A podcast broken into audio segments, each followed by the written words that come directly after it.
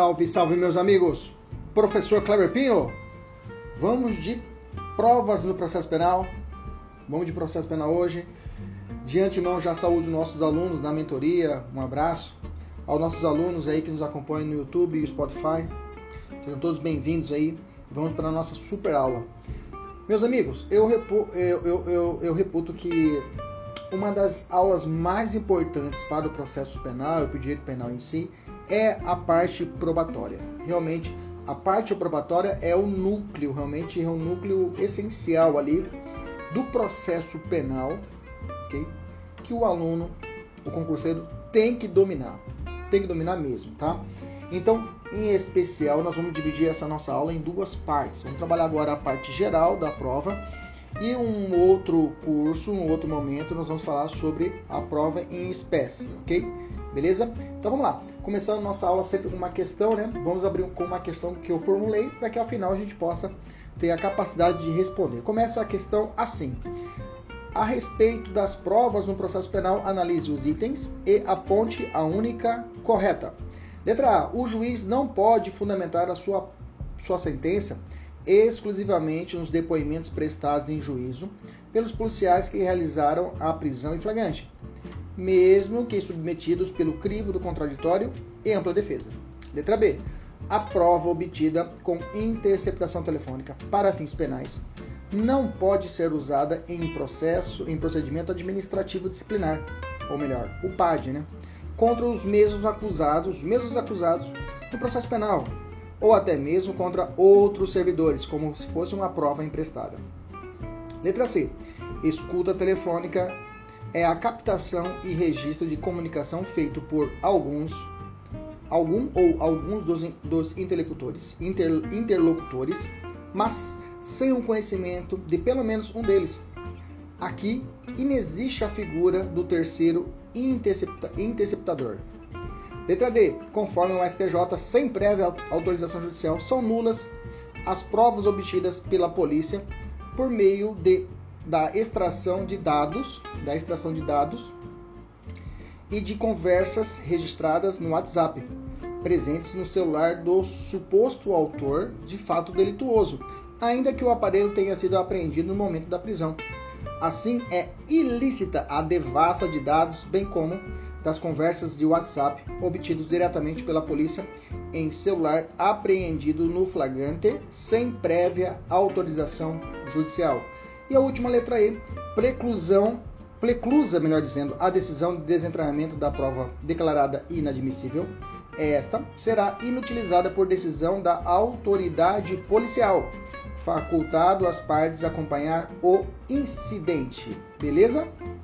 qual, quais serão os conceitos que nós temos que dominar? Né? Tem que saber muito sobre a ilicitude de prova, tem que falar a respeito de essa situação prática de manusear as informações do WhatsApp, se a polícia pode ou não pode. Vamos para aula, vamos para aula. Primeiro vamos para uma parte básica, introdutória, que é o conceito, objeto, objetivo, sistemas e princípios. Vamos lá. Qual o conceito de prova? Para Nestor Távora, né, prova é tudo aquilo que contribui para a formação do convencimento do magistrado. O CPP ele não traz uma lista, né? um hall, um exaustivo de meios de prova, ok? Ele, ele, não traz, ele não trata assim, traz apenas exemplos, tá? Inclusive Guilherme Souza Nucci alerta que a prova ela pode, ser, ela pode ter três características: o ato de provar a exatidão ou a verdade do fato alegado no processo, ela também serve como meio de instrumento pelo qual se faz a prova, né? Se faz essa prova, por exemplo, a prova testemunhal, e como resultado, resultado ou produto extraído da análise dos instrumentos de prova. Então ela teria essas três características. Então, concluindo, prova é o conjunto de elementos produzidos pelas partes ou determinado pelo juiz, visando a formação do convencimento quanto aos atos, fatos e circunstâncias, tá? Qual o objetivo da prova? Bom, o objetivo da prova nada mais nada menos que a reconstrução dos fatos investigados no processo, buscando uma verdade judicial, ou seja, uma certeza jurídica que pode ou não corresponder à realidade histórica. Então, com a prova, pretende-se formar a convicção do magistrado sobre os elementos necessários para que ele possa decidir. Qual é o objeto da prova. É diferente. O objetivo é essa reconstrução dos fatos. E o objeto? O objeto são todos os fatos principais ou secundários que reclamem uma apreciação judicial e exijam uma comprovação. Não precisam ser provados os fatos, por exemplo, axiomáticos. O que é um fato axiomático? Isso já caiu em prova. Decorre da própria intuição. Realizar a prova da morte em um cadáver em estado de putrefação. Não tem como. Ah, vou fazer exame de pra quê? Ou fato notório. Por exemplo, um crime cometido por um prefeito de uma cidade. Ah, então vai ter que ser já ali, se for um crime cometido por ele, se dependendo da situação, pode ter uma, uma agravante, se for o caso. Crime de tortura praticado por um, por um policial. Se é notório que o cara é policial, não precisa, ah, vamos provar que ele é policial. Não precisa, fato notório. Inclusive vai ensejar uma causa de aumento de pena. Ok? Os fatos incontroversos na seara processual penal devem ser comprovados? Peraí, professor, fato incontroverso precisa ser provado? É, lá no processo civil, na processo trabalhista, por exemplo, há um fato incontroverso. Por exemplo, a pessoa entrou com uma ação pedindo horas extras, o trabalhador pedindo hora extra. A empresa vai e não rebate as horas extras, não fala nada. Se defende todos os outros pedidos, mas não fala nada da horas extras. O que aconteceu com, essa, com, esse, com esse ponto da matéria, que foi esse pedido do autor? É incontrovertido. Não precisa ser provado. Então quer dizer que se o, o, o réu ele ficar silente, ou seja, não falar nada de determinado ponto da acusação, ah, ele é acusado por homicídio qualificado com, com um concurso material de um outro crime, um latrocínio, digamos assim. Ele se defende do homicídio, mas não fala nada do, do, do latrocínio. Aí a defesa ou o Ministério Público fala, bom, já que não falou nada, o ato é incontrovertido, não preciso comprovar mais nada do latrocínio. Negativo, tem que provar. Tá? Tudo tem que ser provado. Inclusive, se tiver dúvida, o juiz pode determinar no curso da instrução ou até antes da sentença diligência para dirimir, dirimir alguma dúvida sobre algum ponto relevante. 156, que nós já vamos bater nele agora, ok? O 56 sofre duras críticas. Agora a gente vai abrir um tópico, vou falar só do 156 e vão bater duro nele, tá? Porque com o novo modelo do sistema acusatório, essa ideia do juiz agir de ofício já é coisa do passado, digamos assim, ok? O sistema acusatório hoje não permite que o juiz tenha essa função preponderante no processo, essa função de, é, digamos, de precursora, de ator processual. Okay? O juiz, a ele é dado apenas a função de julgar. Ok? Depois a gente vai falar, vamos aprofundar nesse assunto do 156. Quais sistemas que orbitam, quais sistemas que orbitam no sistema de provas no processo penal? Quais são os sistemas? Eu tenho três sistemas. Eu tenho o sistema já existiram três sistemas. Eu tenho o sistema da prova tarifada, o sistema da íntima convicção e o sistema do livre convencimento motivado. Qual é adotado pelo Brasil? O Brasil adotou o sistema do livre convencimento motivado, ok? Esse é o atual utilizado pelo Brasil. O sistema da prova tarifada, né, o pessoal que está assistindo a aula, eu fiz uma tabelinha, né? Aqui é, é, existia uma certeza moral do legislador ou uma verdade legal. Ou seja, a regra do jogo realmente era estabelecida nas provas. Quem tivesse. Sempre vocês já ouviram falar essa, essa, uma seguinte frase, né? A confissão é a rainha das provas. Era isso mesmo. Por exemplo, do sistema da prova, é, quando existia o sistema da prova tarifada, a confissão ela valia 100% dos pontos. Era um jogo de pontos.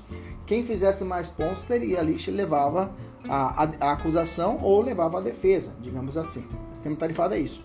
E o sistema do íntima convicção é quando o juiz existe uma prova livre, uma certeza moral do juiz. O juiz olha o caso e decide. Mas por que você decidiu isso? Ah, eu decidi porque eu quis, do meu íntima convicção, minha moral, entendeu? Assim eu julguei. Você não vai motivar? Não. Nessa época o juiz não motivava. A íntima convicção era isso. O juiz decidia e pronto, era a boca da lei. Beleza? Tranquilo? Mas no Brasil, é claro, depois evoluímos, chegamos ao sistema livre convencimento motivado. Então o juiz ele tem que decidir, ele é livre para escolher, para poder analisar cada prova e valorar da forma que ele melhor entender, mas por tempo da sentença, por tempo da decisão, ele tem que dizer por que, que ele escolheu determinada prova e o porquê ele utilizou ela. Beleza? Tranquilo? Mas a doutrina indica que no Brasil ainda existe um ranço do sistema tarifado e do sistema da íntima convicção. Na íntima convicção, tribunal do júri. No tribunal do júri, o veredicto do jurado, lá no conselho, os sete jurados do tribunal do júri, eles não precisam motivar o porquê. ele lhe é perguntado os quesitos e ele vai responder sim ou não. Reconhece a legítima defesa? Sim, não. Reconhece que realmente foi ele o autor do crime? Sim, não. Não precisa fundamentar. Então, o sistema da íntima convicção ainda se faz presente no nosso ordenamento quando a gente fala do tribunal do júri. Já no sistema da prova tarifada, existe também no, no Brasil, por exemplo, as situações tá, que vão se, se, se vincular ao estado de pessoa. O que, que é isso? A pessoa morreu. Ah, beleza. O réu morreu, professor. Morreu? Morreu. Extingue a punibilidade? Artigo 107? Extingue. Beleza? Beleza. Tudo bem. Não, pera lá. Cadê o documento? A prova é tarifada, eu preciso do documento, tem que juntar aqui a certidão de óbito. Ah, vamos, tem testemunha que ele. Não, tem que ter certidão de óbito. Senão não se declara o que é a morte do sujeito e não extingue a punibilidade. Então é um documento, então é tarifada. Ok? Menoridade penal, mesma coisa. Bacana? Fechou? Vamos evoluir. Pessoal da mentoria aí tem três questões para resolver, né? É um conteúdo exclusivo do pessoal da mentoria. Vamos falar sobre os princípios do processo penal atrelados à prova. Quais os princípios do processo penal? né, atrelados à prova. Vamos lá. Primeiro princípio contraditório e ampla defesa. Nós já falamos muito dele na nossa primeira aula. Depois dá uma olhada aqui. Aqui mesmo no YouTube nós temos a aula, a parte introdutória do processo penal. Assista livre para você assistir quantas vezes você quiser. E lá eu explico que existe a, a definição de contraditório e ampla defesa, né? E ainda falo ainda a respeito do, da, da é, contraditório, contraditório mitigado, nós falamos também na parte de, de, de inquérito policial, contraditório diferido ou mitigado, ok?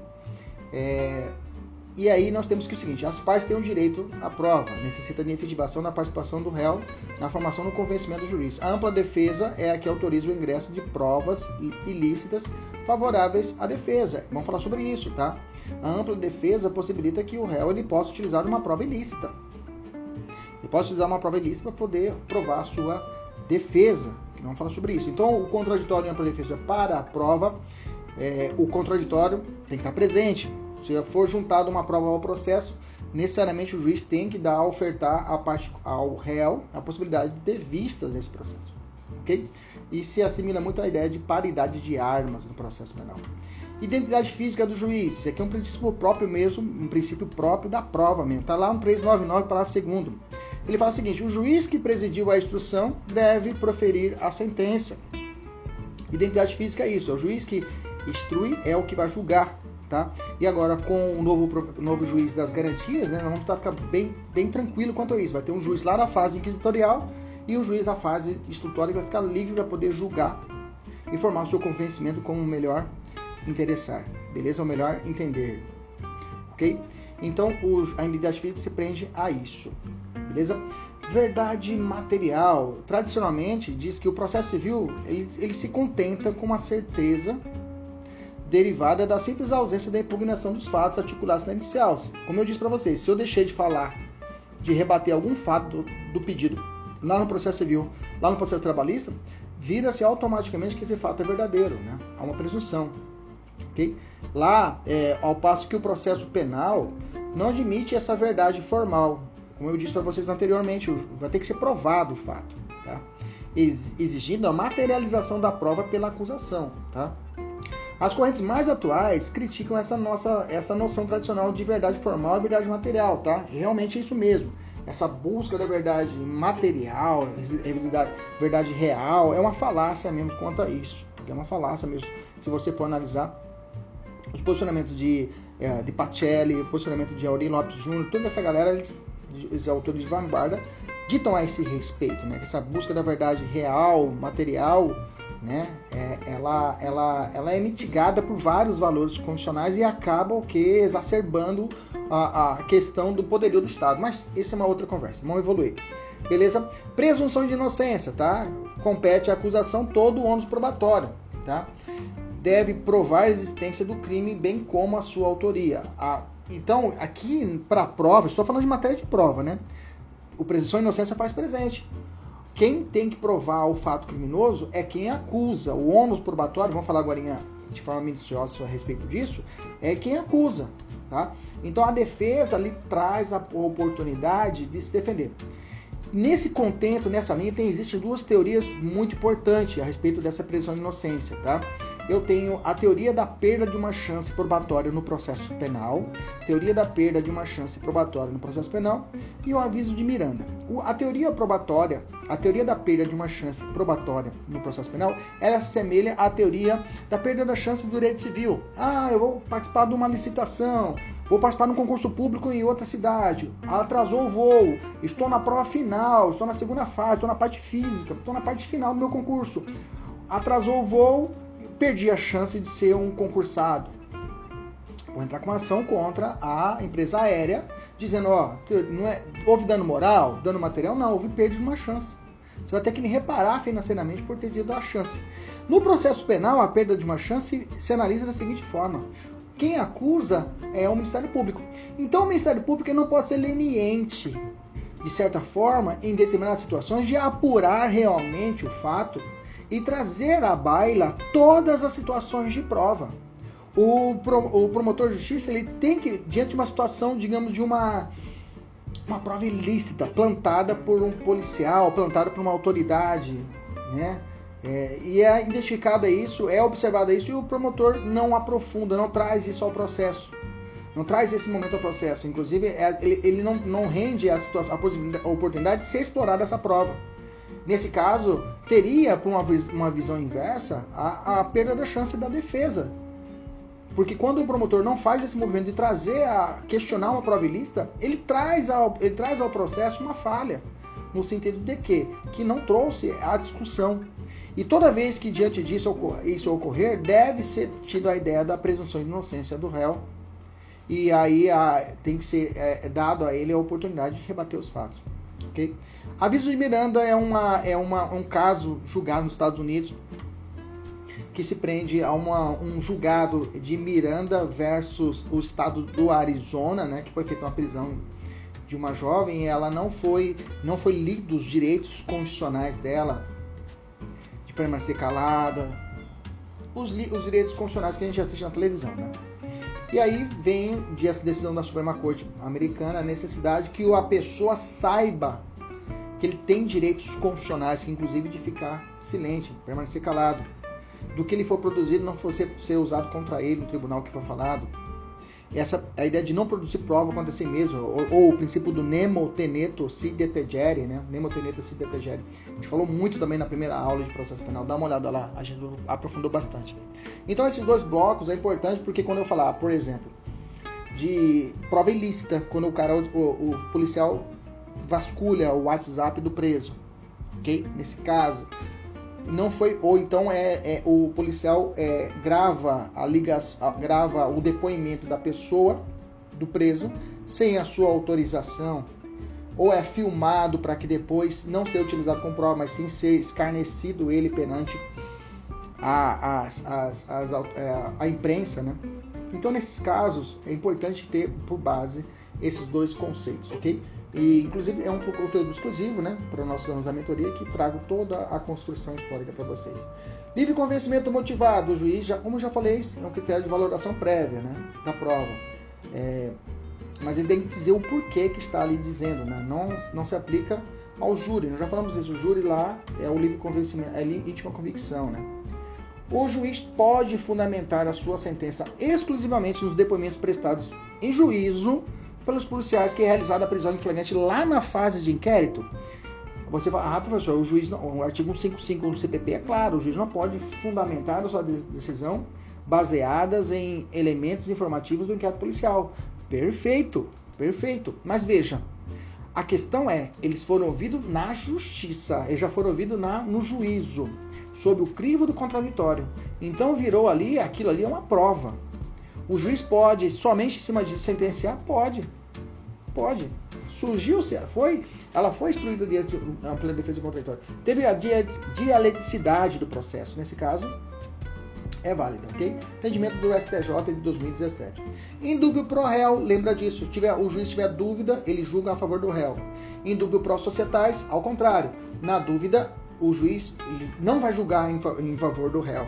Na dúvida, o indúbio pro societate é utilizado em duas situações no processo penal. Só em duas situações. Indúbio pro societate, então, por eliminação. O resto, tudo você vai usar indúbio pro réu. Indúbio pro societate, você vai em duas situações. Por tempo da denúncia, por tempo da denúncia e por tempo da decisão de pronúncia. Decisão de pronúncia. Decisão de pronúncia. Então, por tempo da, do recebimento da denúncia, recebimento da denúncia e, a decis, e, e por tempo da decisão de pronúncia no procedimento do tribunal do júri, ali já na segunda fase, iniciando a segunda fase do procedimento do tribunal do júri. Bacana? Então, indúbio pro sociedade só nessas duas fases. O que sobrar é indúbio pro réu, beleza? Comunhão da prova, presta atenção. Depois que a pessoa juntou a prova no processo, a, aquela, aquela prova não é mais é, do Ministério Público ou da defesa. O que eu quero dizer? Quando você, quando a defesa leva uma testemunha e ela presta o compromisso, a partir do momento que ela prestou o compromisso, ela está testemunhando, ela não é mais testemunha da defesa. Ela é uma prova levada ao juízo, é uma prova do juízo, ok? Então não existe mais testemunha defesa e acusação depois que ela está em juízo. Depois que está em juízo, ela é uma, há uma comunhão da prova. A prova vai ser una, vai ser do juízo não pertence mais às partes. Oralidade é outra característica do, do, das, da prova no processo penal. Tanto quanto possível, deve ser realizado oralmente na presença do juiz, né? E aí eu tenho dois princípios que, que derivam da oralidade, que é a concentração dos atos. Por exemplo, a audiência no processo penal ela é una, né? Ela é una. Ah, professor, mas eu fui uma audiência que tinha vários dias. Não, ela é una, mas ela suspende depois ela recomeça em outro dia. Mas é, é uma ficção jurídica. E mediação da prova. Mediação da prova quer dizer que quem é, é, o juiz tem contato físico com as provas no ato de sua obtenção, ou seja, ali na instrução o juiz tem esse contato direto. E mediação, a prova é colhida pelo juiz. A prova é colhida pelo juiz praticamente, ok? E a última, a publicidade, tá? A publicidade, lembrando que a publicidade tem as suas exceções a regras constitucionais, né? Sigilo, questões é, que, que, que tratem da, da, da é, de processos que tenham, por exemplo, que obrigatoriamente correm em segredo de justiça, como os processos contra a dignidade sexual. Então, essa publicidade dessas provas juntadas não pode ser ostensiva, como é dada em outros processos, ok? Questões, questões, questões, questões, questões pessoal da mentoria, bastante questão. Vamos falar sobre ônus da prova. Ônus da prova está estabelecido no artigo 156 do Código de Processo Penal. A prova da alegação incube a quem a fizer vírgula, sendo, porém, facultado ao juiz de ofício. Aí vem trazendo dois incisos, ok? Antes de. É, é, é, é então vamos lá, vamos, vamos enfrentar João 56. E fala no 56. Primeiro, ordenar, mesmo que antes de iniciada a ação penal, a produção antecipada de provas. Inclusive, isso é a antecipação de prova no processo penal, né? É, urgentes e relevantes observar a necessidade, adequação e proporcionalidade da medida. 2. Determinar no curso da instrução ou antes de proferir a sentença a realização de diligências para dirimir dúvida sobre ponto relevante. Bacana? Então o 56 fala, olha, o dever de acusar a prova de alegação incumbirá a quem a fizer, ok? O Ministério Público vai ser, é, vai estabelecer os fatos constitutivos e a defesa dos fatos extintivos, modificativos do fato constitutivo. Mais ou menos assim. Agora vamos falar sobre isso. Mas antes disso, deixa eu enfrentar. O artigo 3A do CPP revogou tacitamente o inciso 1 e 2 do artigo 56.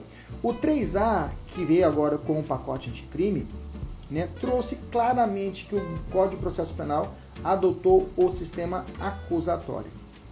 O sistema acusatório tem a característica de que as figuras, os atores processuais, é, a divisão é muito bem clara, muito bem distinta. A defesa vai fazer a, a, o papel de defender, a, a acusação, idem, a mesma coisa, vai fazer sua, sua parte de acusação, e o juiz neutro. Neutralidade é neutro, ele não participa ativamente, ele produzindo a prova, como acontece no 56. A ideia, já vou te adianto, tudo que você vê no processo penal, tiver de ofício, o juiz de ofício, você fala, opa, não pode. Não pode. Não pode porque nós temos agora essa ideia do procedimento acusatório. Gente, o, só ressaltar, a prova objetiva, o 56, não foi revogado. Tá? Ele não foi revogado, mas vou te adiantar. Isso aqui vai ser matéria de questão de redação, questão dissertativa. Pode preparar, pode preparar. Então nós temos que estar muito bem preparado quanto a isso. Ok? Quando a gente falar de prova, esse 5,5 vai saltar aos olhos do examinador. Então tem dois posicionamentos. O, o, o Renato Brasileiro, ele defende que revogou, né? A nova redação do 3A do CPP, que dispõe que o, o, processo penal vai ter essa estrutura acusatória, ele vai veda a iniciativa do juiz, esse de ofício, na fase de investigação e a substituição da atuação probatória do órgão de acusação. Ele não pode fazer a função de acusador, o juiz. Ah, professor, mas às vezes o juiz quer dirimir uma dúvida para poder sentenciar a favor. Beleza, maravilha, mas não é o que geralmente acontece. Tudo bem, pode ser que aconteça, mas melhor ficar quieto. Melhor o juiz ficar neutro fazer o papel dele. E deixar para a defesa e deixar para a acusação fazer as suas funções. De outro lado, eu tenho uma, o enunciado 5 da Procuradoria-Geral de Justiça da Corregedoria-Geral do Ministério Público de São Paulo, que traz o artigo 3A do CPP, que diz que não revogou. Tá? A visão da acusação é que não revogou. É, a Procuradoria-Geral entendeu isso, mas não é lei, né? é um entendimento interno deles. Bacana, tranquilo. Então, nós temos esses dois posicionamentos. Ainda não tenho um majoritário, não tenho ainda uma, uma, uma decisão ainda, porque é recente essa mudança. Vamos ter que esperar os nossos tribunais sedimentarem a jurisprudência. Obrigação é sinônimo de ônus? É a mesma coisa, obrigação e ônus? Não. Obrigação descumprida representa um ato contrário ao direito, ok? A qual corresponde uma punição. Testemunha que mente. Testemunha que se recusa a comparecer. É, em ambos os, os, casos, a lei estabelece uma penalidade.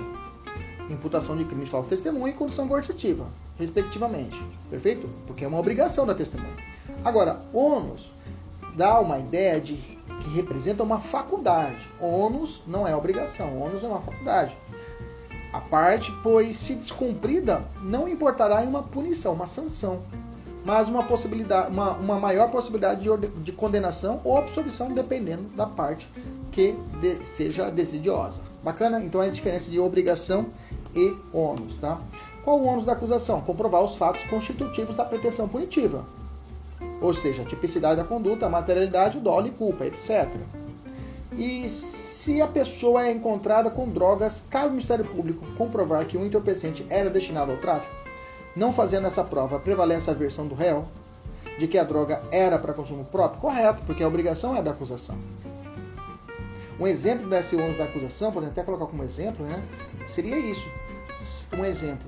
Se caso a, a, a, ele, ele, o Ministério Público não comprova que ele queria traficar, ele vai ter que responder. Ele, é, Fica-se com a versão do defesante, da defesa, ok? Qual o ônus da defesa, então, professor? Comprovar os fatos extintivos, impeditivos ou modificativos da pretensão punitiva. A inexistência da materialidade do fato, a atipicidade, apresentar algumas excludentes. Beleza? Pergunta: é possível que o réu, é, ou melhor dizendo, é, é possível obrigar o réu a realizar o incidente de insanidade? Não. Professor, mas é o incidente de sanidade é uma prova pericial constituída em favor da defesa. Se ele for considerado mentalmente incapaz, pode gerar uma medida de segurança. Perfeito, mas não é obrigatório. Tá? Mesmo sendo a favor da defesa, não é obrigatório. Tá? A produção dessa prova. Ah, eu perguntar. Lá no artigo 40, inciso 1 da lei de tráfico, tem uma majorante um aumento de pena se for tráfico internacional. Perfeito? Perfeito. Configura a prova da destinação da droga, ainda que não consumada a transposição de fronteiras. Veja, mesmo que não passou a fronteira, consuma-se, existe, aplica-se ao traficante a causa do aumento de pena? A resposta é sim, tá? Existe uma súmula que trata disso, súmula 607 do STJ. Então, o Ministério Público não precisa provar. Ah, mas ele não atravessou a fronteira. Não interessa. Não interessa ok? Se existia outros indícios que realmente comprovam que ele ia levar para outro país, independente se ele passou a fronteira ou não, eu tenho a punição ao aumento de pena. É possível a produção antecipada de provas? Sim, já falei para vocês no processo penal. Artigo 56, inciso 1, já mencionei, já falei a respeito disso. O que se entende por prova emprestada ou trasladada? Prova emprestada, anote se você quiser, se você estiver ouvindo, né? Se não, dá uma olhada lá no nosso nossa no YouTube, né? E você acompanha pelo YouTube. prova emprestada é aquela produzida originar, originariamente em um determinado processo com as mesmas partes e ainda que tenha sido permitido o exercício do contraditório sendo aproveitado em outro processo. Okay? Ela passou pelo crivo do contraditório pela defesa e aí foi feito o questionamento, a experiência e eu preciso dessa prova para outro processo. A prova obtida com interceptação telefônica, por exemplo, para fins penais, pode ser usada em processo administrativo com os mesmos acusados, ou até mesmo com outros servidores, como próprio emprestado? Sim, tranquilamente. Vamos entrar no, na seara realmente, no, na, nos espinhos que é a prova ilícita, ok? Vamos entender a prova ilícita. Vamos dar uma introdução bacana, olha só. Como você pode até abrir um, um, um parágrafo sobre prova ilícita. Se alguém te perguntar o que é uma prova ilícita, o que é uma prova ilícita por derivação, o que é serendipidade? Você pode abrir explicando a introdução, trazendo a ideia da prova ilícita, né?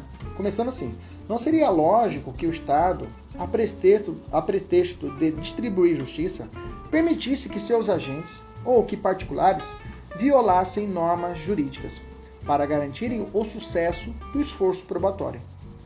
Pois assim, estaria paradoxalmente incentivando comportamentos contrários à ordem jurídica, que pretende tutelar com a atividade jurisdicional, que pretende proteger com a atividade jurisdicional.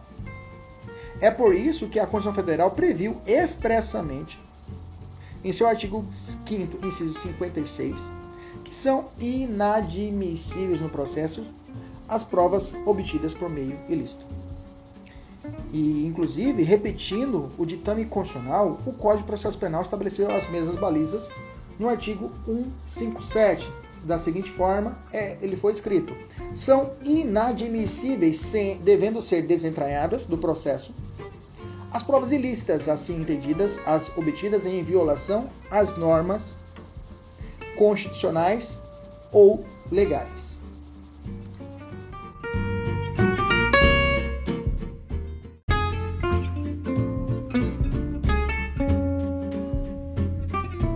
A doutrina diferencia prova ilícita de prova ilegítima. Uma parte da doutrina vai chamar de prova ilegal e traz dois gêneros, prova ilícita e prova ilegítima. Também você pode encontrar na doutrina a prova ilícita como gênero e tendo como espécie a prova ilícita em sentido estrito ou prova ilegítima. Isso é uma construção doutrinária, tá, gente? Uma construção doutrinária. Na prática, prova ilícita e prova ilegítima a gente vai trabalhar de formas distintas, prova ilícita e prova ilegítima, tá? Não, é, mas como eu falei, a prova, a prova ilegal pode ser ilícita ou ilegítima, ou pode ser prova ilícita, sendo classificada em prova ilícita em sentido estrito ou pro, e prova ilegal. Beleza? Ou melhor dizendo, prova ilegítima. Já vou te dar um macete, tá? Nas provas, normalmente o examinador ele não entra muito em conflito, falar o que é prova ilícita e classificar o que é prova ilegítima. Já vou dar o bisu para você. A maioria das questões vai tratar de prova ilícita, Tá? A maioria das questões é prova ilícita. A maioria das questões. Por quê? A prova ilícita ela vai de contra um conteúdo material, ofendendo diretamente uma garantia ou um princípio constitucional ou legal. Ou seja, ele vai ferir uma, a Constituição ou, ou um princípio ou uma garantia constitucional ou a lei. E ela acontece em momento anterior ao processo. São exemplos constitucionais, a interceptação telefônica, realizada sem ordem judicial, prova obtida mediante violação de correspondência lacrada, busca e apreensão domiciliar sem ordem judicial, extrato de movimento bancário obtido por meio de indevida violação do sigilo bancário, ou confissão extraída mediante coação moral, violações legais de interrogatório judicial do réu sem a presença do advogado, interrogatório do réu sob coação. Tudo isso é prova ilícita, ou, se você melhor preferir, prova ilícita em sentido estrito.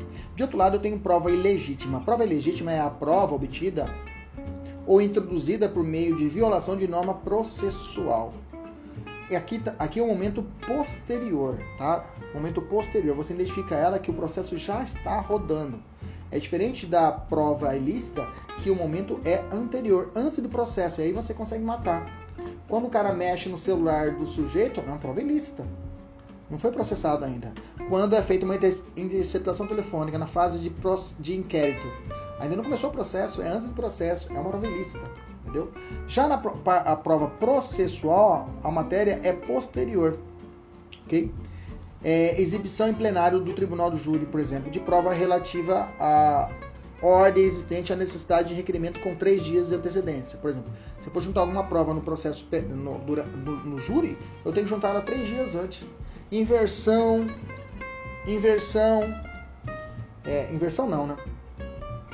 Inversão é nulidade, é outra coisa, né? Já ia falar bobagem. Mas isso aí, tá, ó, fica com esse exemplo de, de, que, por exemplo, juntar a prova três dias antes, né? Eu não junto a prova três, eu não, eu, eu, no tribunal de júri, vai realizar o tribunal de júri. Três dias antes eu falo, olha, eu quero juntar um capacete. Eu tenho que juntar antes para que a outra parte tenha o acesso a que ele possa fazer o contraditório.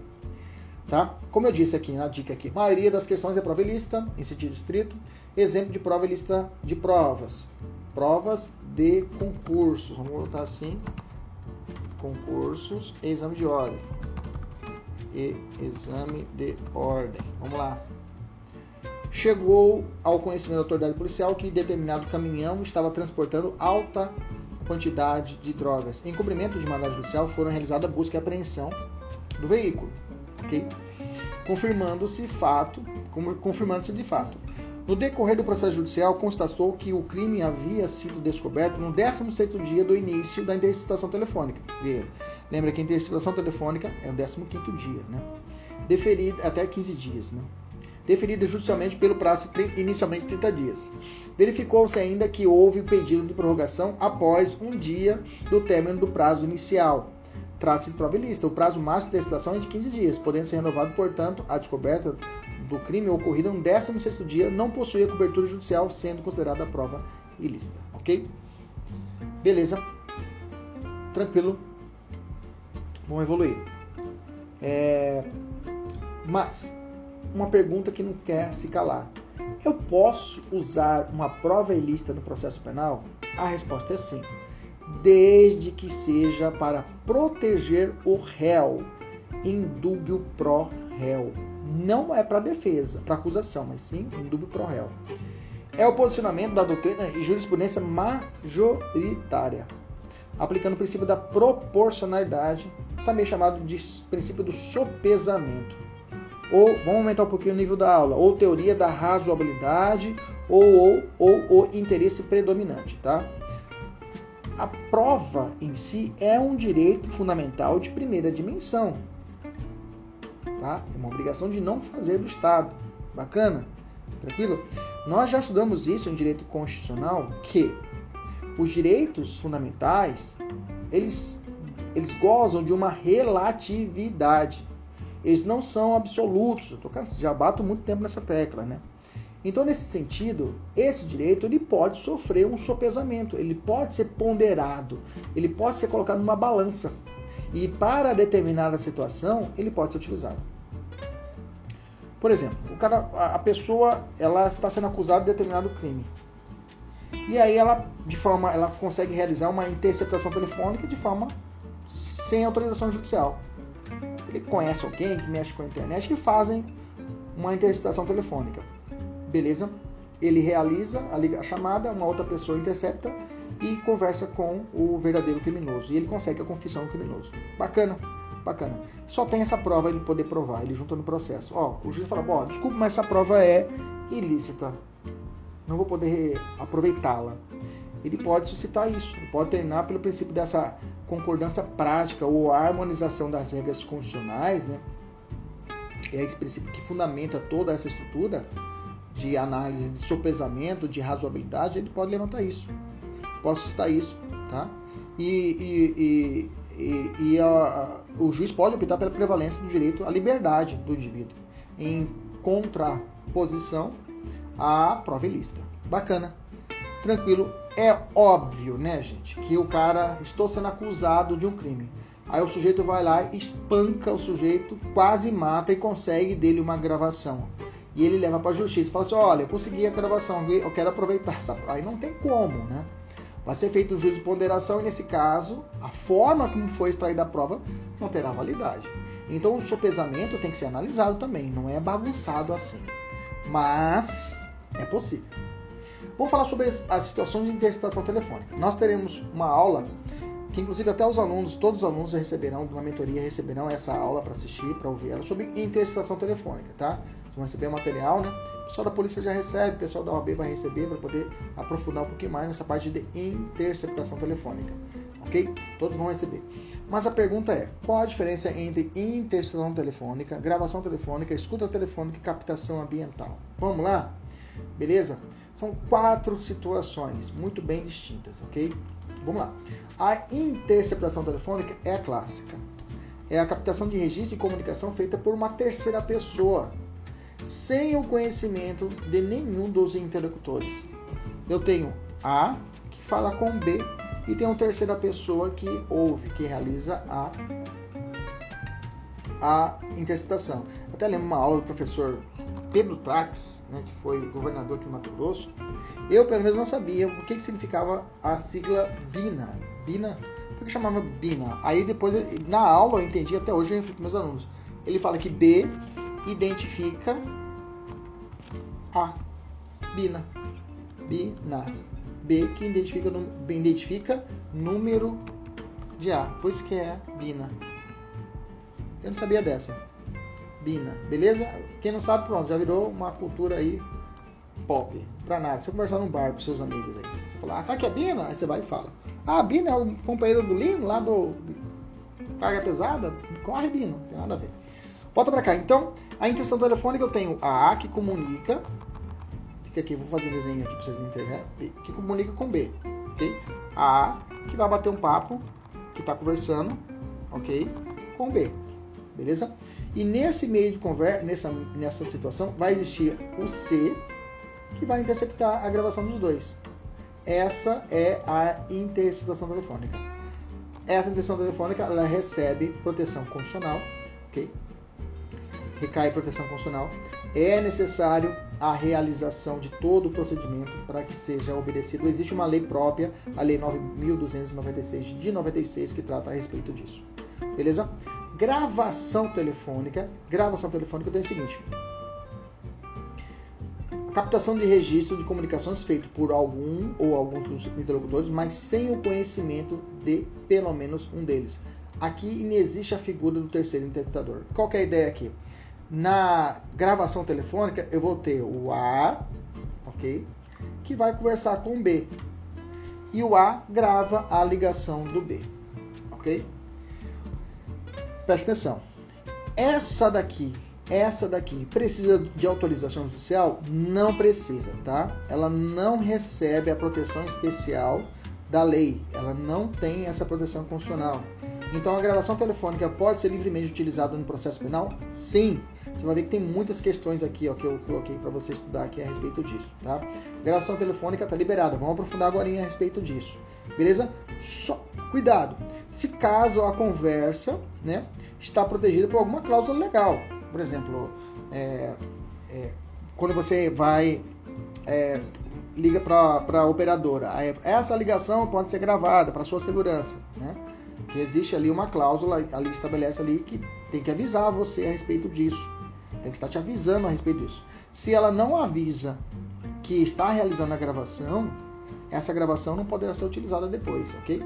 Mais ou menos assim. Então, você vai ficar, você vai cravar. Normalmente as provas não vai para essa exceção, trabalha a regra. A gravação telefônica pode ser utilizada na prova, no processo? Pode. Beleza? Ela recebe proteção constitucional? Não. Escuta telefônica. Na escuta telefônica eu tenho o A que está com B, só que eu tenho o terceiro interceptador, ok? O terceiro interceptador, que esse terceiro interceptador ele sabe e conversa com o A.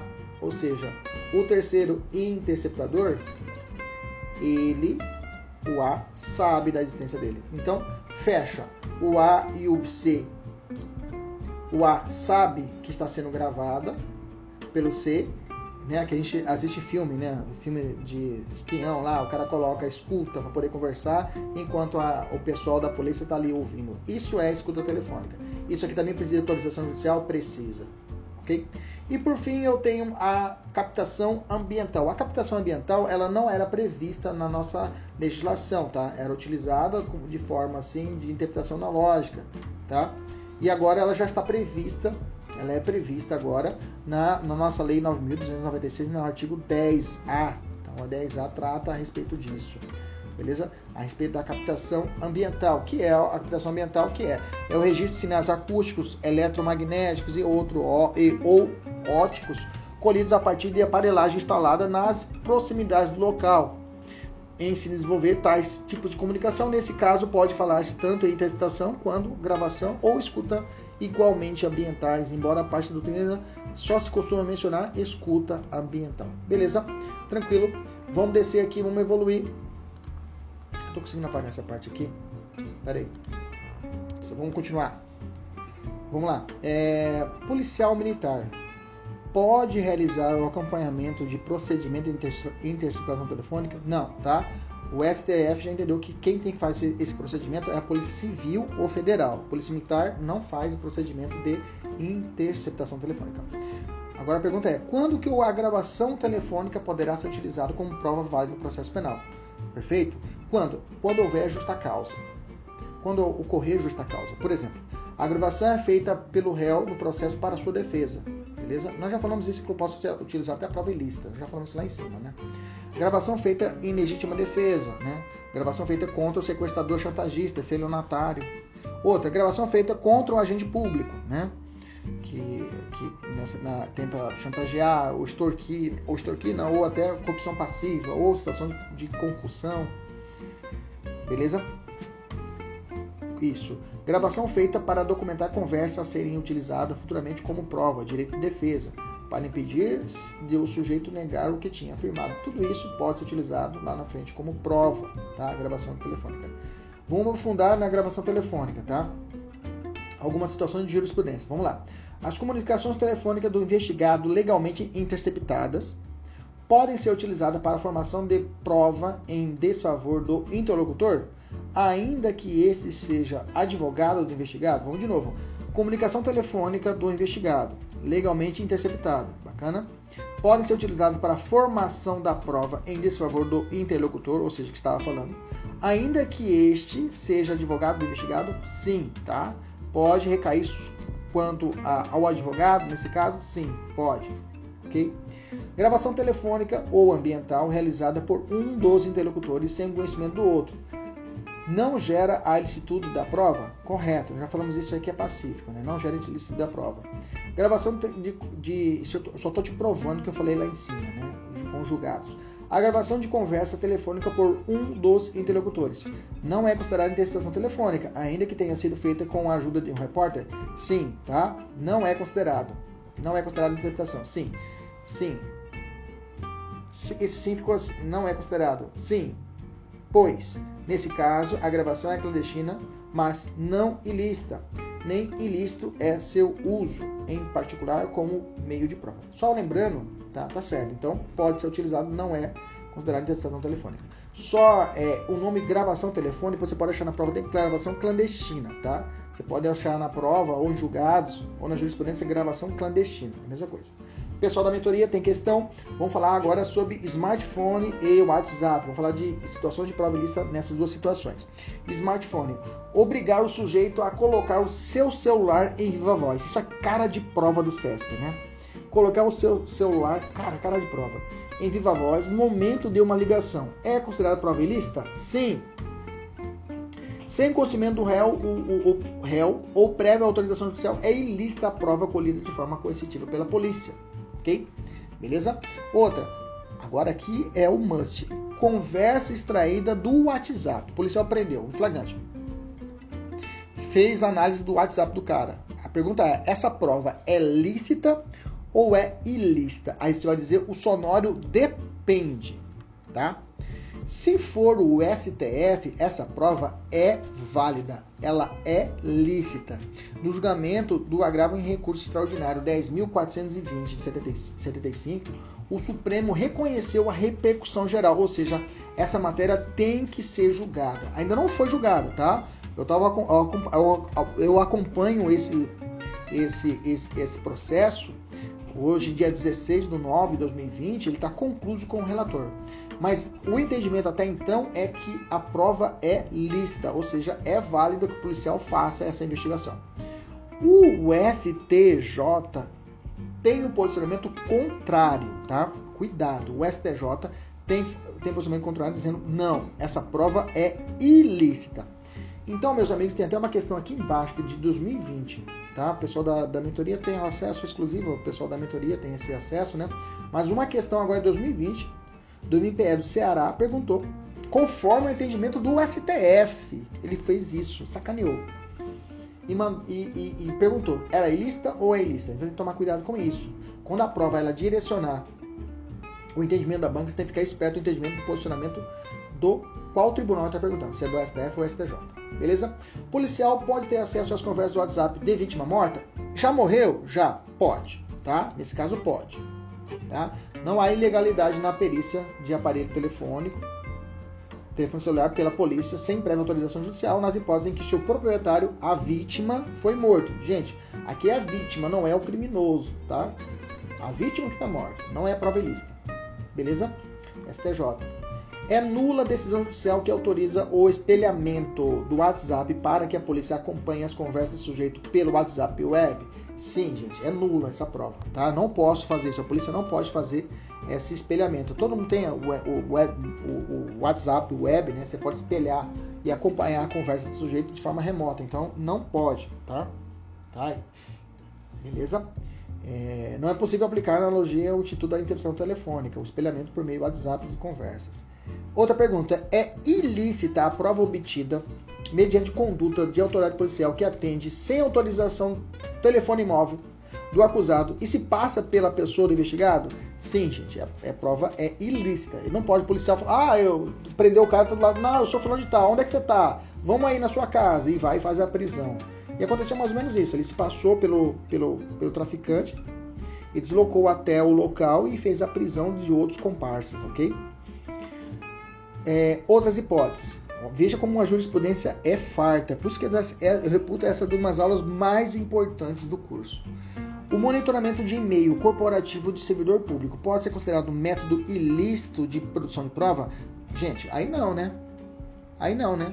Se é um e-mail público, ó, público não, se é um e-mail da administração pública e ali tem o que? Interesses do Estado, ok? Então, nesse caso, eu tenho que os assuntos e matérias são afetas ao serviço. Nesse caso, a publicidade tem que ser explicitada. Então, a publicidade da, dos atos administrativos vão predominar sobre o interesse público, interesse privado. Okay? Nesse caso, então, não é prova ilícita. São ilegais as provas obtidas por policial que, designado para coletar dados nas ruas como agente de inteligência, passa a atuar sem autorização judicial como um agente infiltrado em grupo criminoso, isso aqui é cara de prova do CESP, né? principalmente a Polícia Federal, concursos federais. Qual que é a sacada? Em 2014, durante aquela situação dos movimentos sociais, 2013 e 2014, o policial federal foi designado para poder ficar, fazer o que? O acompanhamento. E aí ele fazia essa, essa, o policial militar, né? E aí ele tinha que fazer a paisana, tá? E subsidiar informações à Força Nacional de Segurança. Só que aconteceu o quê? No curso da sua atividade, que era só para poder fazer isso, ali, observar e passar informação, ele aproximou-se de um grupo de suspeito, ganhou a confiança dos caras e infiltrou no grupo de participantes da conversa do WhatsApp. Participou de reunião presencial dos envolvidos. Então, aí nesse caso, ele passou de ser um agente de inteligência e passou a ser um agente filtrado. Quando eu, me, eu falo de, de agente filtrado, eu tenho que seguir os regramentos da lei de combate ao crime organizado. Existe uma é necessária uma autorização judicial para tanto. Nesse caso, a prova por ele colhida é o que ilícita. Beleza, maravilhoso esse julgado agora em 2019, ano passado, mas maravilhoso para a prova, tá? Ocorre violação do sigilo de correspondência eletrônica se o magistrado autorizar, autoriza a apreensão de perícia de computador e nele estão armazenados os e-mails investigados que estão que então são lidos e examinados, não ocorre, viu? Se eu apreendi o, o, o, o, gabinete, nada impede, com ordem judicial, nada impede que eu possa utilizar o que é a análise dos e-mails que estão ali dentro, tá? dos dados ali obtidos. Uma questão, vamos imaginar a seguinte situação. pensa comigo. Flávio mantém em sua casa um depósito de drogas. Depósito de drogas você já vai no 33 da lei de drogas. Sendo este um crime, crime permanente. Você sabe que depósito de droga é crime permanente. O que é um crime permanente? É aquele crime que a consumação do crime perpetua no tempo e no espaço, enquanto o criminoso assim o querer. Permanente, quem dá o gatilho é o criminoso. Ele continua consumando aquele crime. Assim, se a casa do traficante funciona como uma boca de fumo, onde ele armazena e vende drogas, a todo momento estará ocorrendo o crime. Você está comigo? Você está entendendo? Beleza? Beleza. Considerando essa, é, considerando que ele está praticando os verbos do tipo de depósito, depósito, ter em depósito e guardar. Se você for lá no 33, você vai achar lá ter em depósito e guardar. Diante disso, haver suspeitas de que existe droga em determinada casa, será possível que os policiais invadam a residência, mesmo sem ordem judicial, e ainda contra o conselho do morador, você sabe que existe o artigo 5 inciso 11 da Constituição, que estabelece a casa, asilo inviolável do indivíduo, onde nela ninguém pode penetrar, salvo os casos de flagrante delito, prestar socorro, desastre, ou durante o dia por autorização judicial. Dá uma olhada no artigo 5 11. Pode, Arnaldo, posso entrar e fazer toda, mesmo sem uma... Pode. A resposta é sim, tá? Só que essa invasão forçada a autoridade deverá depois, sob pena de responder no âmbito disciplinar, civil e penal, e ainda os atos serem todos considerados nulos, ele vai ter que comprovar. Ele vai ter que comprovar realmente que existia tais indícios. Ele vai ter que achar a droga, parceiro. Ok? Ele vai ter que achar a droga. Esse é o entendimento do STF de 2015, tá? Inclusive quem julgou a época foi o ministro Gilmar Mendes. Né? Tem que se comprovar, então, justificar, tudo tem que ser justificado depois a posteriori. Onde vai fazer isso? Lá na lavratura do auto prisão em flagrante. Quando ele tiver como condutor ou como testemunha, estabelecer todos a situação. Inclusive, inclusive, existe já a tipificação agora, no artigo 22 da Lei de Abuso de Autoridade, que isso é crime de entrada forçada em domicílio. Bacana? Tranquilo? Vamos falar agora sobre provas derivadas das ilícitas ou provas ilícitas por derivação. O que, que, é isso, professor? Prova ilícita por derivação. Né? Se você for ler o artigo 151, 157, né? nós já falamos do 157 cabeça, nós temos o parágrafo segundo seguinte: são também inadmissíveis as provas derivadas das ilícitas.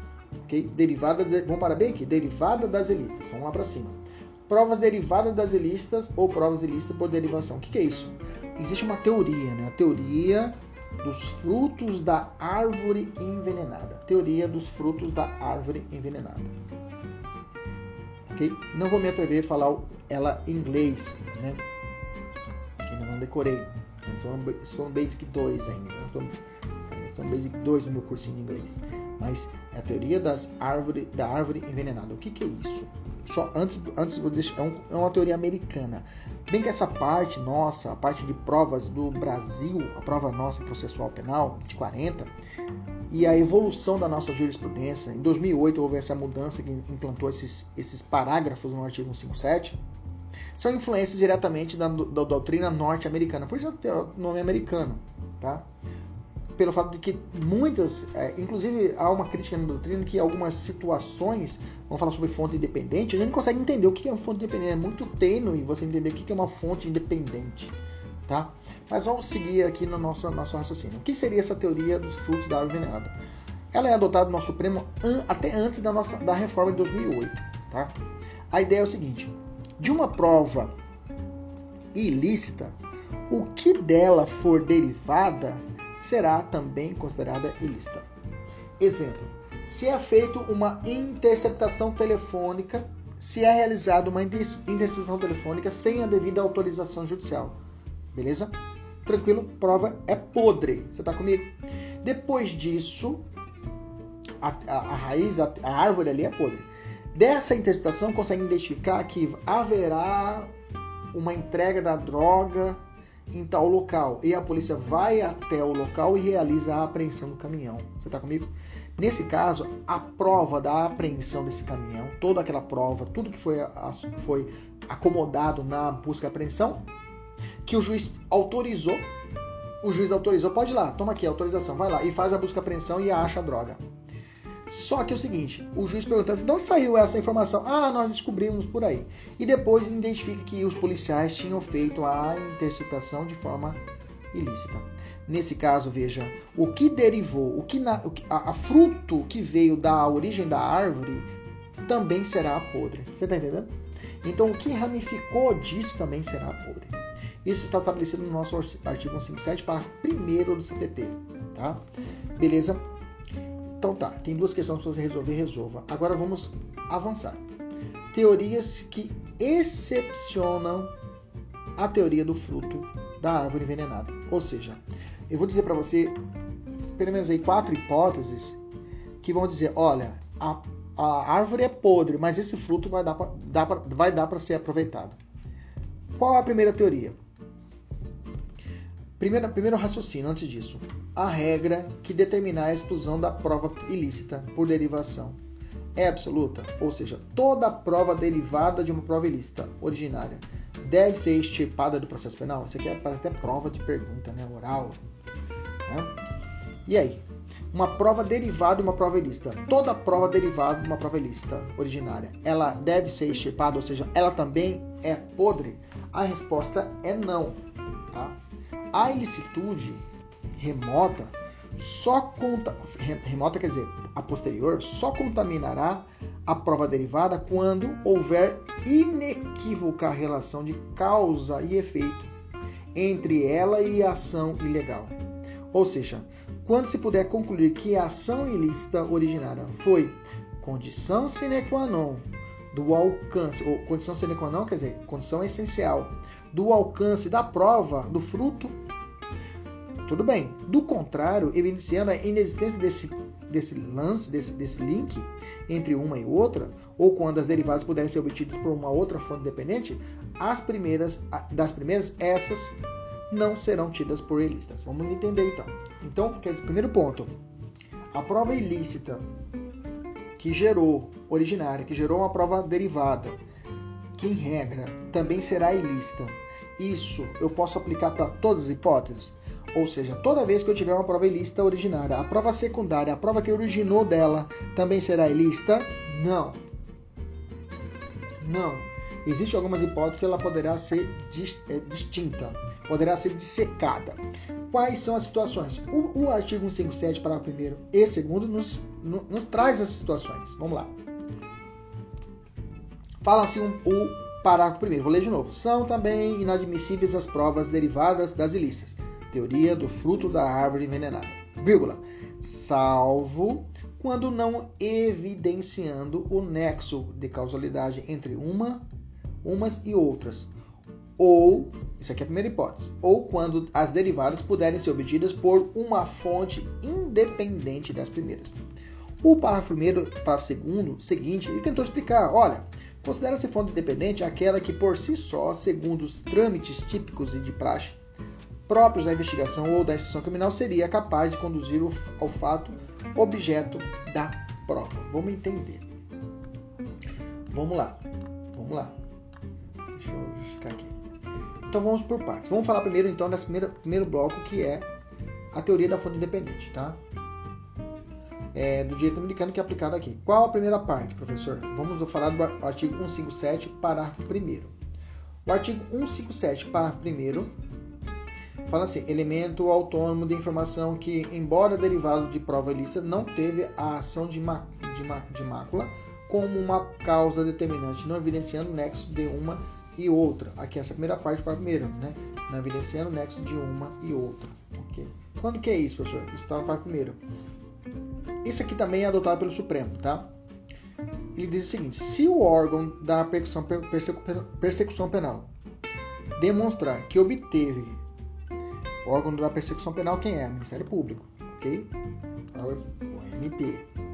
Demonstrar que obteve legitimamente novos elementos de informação ou provas a partir de uma fonte autônoma de prova que não guarde qualquer relação de dependência nem decorra da prova ilícita originária, como esta, como está, não mantendo qualquer vínculo causal, tais dados probatórios são admissíveis. pois não contaminados pelo vício da licitude originária. Nesse ponto, exige que a prova controvertida seja realmente obtida de uma forma legal. Exemplo: o STJ, conquanto tenha reconhecido a invalidade da decisão judicial que autoriza, autorizou a busca e apreensão, busca domiciliar na residência do acusado, declarou a validade das provas obtidas por meio de revista em sua casa, já que o réu foi preso em flagrante antes do início da execução da medida de busca e apreensão, circunstância que autorizava por expressa previsão constitucional o ingresso do domicílio a, a despeito da inexistência de autorização judicial. Então foi feita uma busca domiciliar na residência do acusado e, e, e declarou a validade dessas provas que foi feita na busca apreensão por meio de revista em sua casa, já que o réu foi preso em flagrante antes do início da execução da medida de busca apreensão, circunstância que autorizava a expressa, a expressa previsão funcional do ingresso do domicílio, que foi questionar o seguinte, olha, é, ele foi feito flagrante dele, ele entrou no domicílio, aí foi feita a prisão em flagrante dele, e ele falou o seguinte, olha, é, é, é, entraram na minha casa, entraram na minha casa, entraram na minha casa e fizeram a busca e apreensão na minha casa, sem autorização judicial. Só que a polícia falou assim, não, mas esse sujeito ele foi preso em flagrante delito ok? Ele estava em perseguição e entraram na casa dele. E nesse caso foi feita a revista quando eles já estavam lá dentro, porque foi feita a prisão em flagrante dele. Está em perseguição, a perseguição permite, eles entraram e já aproveitaram e fizeram a revista e acharam as situações dentro. Nesse caso, a prova não há ligação, não há liga, não há indícios de prova ilícita nesse caso, ok? De uma forma ou de outra, seria realizada a prisão dele em flagrante, seria realizada a busca domiciliar. Não ficou legal, não gostei desse exemplo. Vamos lá.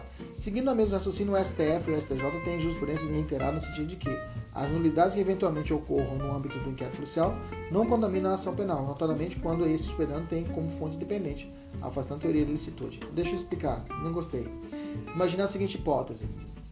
É, é feita interceptação telefônica do sujeito, bacana? Lembra dos traficantes? É feita de forma indevida, ilícita. É feita a interceptação telefônica.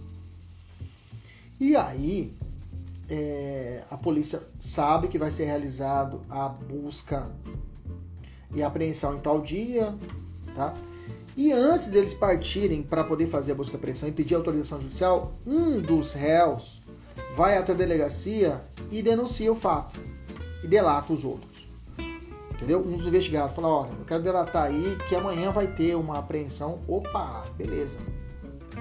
Opa, beleza e vai se faz a, a, a apreensão no dia seguinte. Nesse caso, a acusação vai dizer: olha, na verdade, houve uma outra situação. Houve aqui um fato que não evidenciou nexo com a originária, com a situação que se estava desenrolando. Ou seja, o fato do sujeito ter ido na delegacia, ele rompeu o nexo. Não há nexo com a prova anterior. A prova se deu de uma outra. A prova se daria de qualquer forma dessa forma. A forma a, se não existisse a interceptação ilícita, eles conseguiriam ir achar a, a, a, determinação da prova, a busca e apreensão, pelo fato de que o cara foi até a delegacia, um dos investigados. Então ela existe ali, não existe nexo entre a prova originária ilícita e a apreensão, porque surgiu uma outra situação hipotética. Ok? Bacana? Vamos evoluir. Qual é a segunda hipótese onde teremos a possibilidade que uma prova derivada de uma, de uma poderá ser aproveitada como prova legal?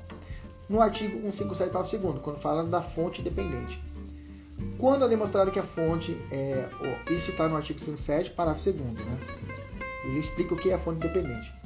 Quando é demonstrado que a prova ilícita seria produzida de qualquer maneira, independente da prova ilícita originária se a prova que circunstancialmente decorre de prova ilícita seria conseguida de qualquer maneira por atos de investigação vários que ela seria aproveitada. A lei atribui a validade da prova derivada da ação ilícita quando, embora existindo um nexo causal entre ambas, trata de uma hipótese de descoberta inevitável. Tá? É, é, inclusive, isso é uma teoria americana. Aqui que fala que essa fonte independente, que é mesmo, mesmo com um conceito básico seguro, tu não consegue entender. Eu tenho um exemplo bacana, tá? Eu tenho um exemplo bacana, que é um exemplo americano. Nos Estados Unidos foi feito, uma, tinha ocorrido a morte de uma menina, uma menina. E aí tava toda a, a, a, a uma comoção no estado, todo mundo tava fazendo pesquisas em campo para achar o corpo da menina. E aí eles fizeram uma, uma certa área, uma área rural, fizeram as investigações e começaram a fazer dia a dia buscas até chegar no, até, até, até um dia tentar chegar ao, encontrar o corpo. E não tinha nenhum suspeito, nada, nada, nada, nada.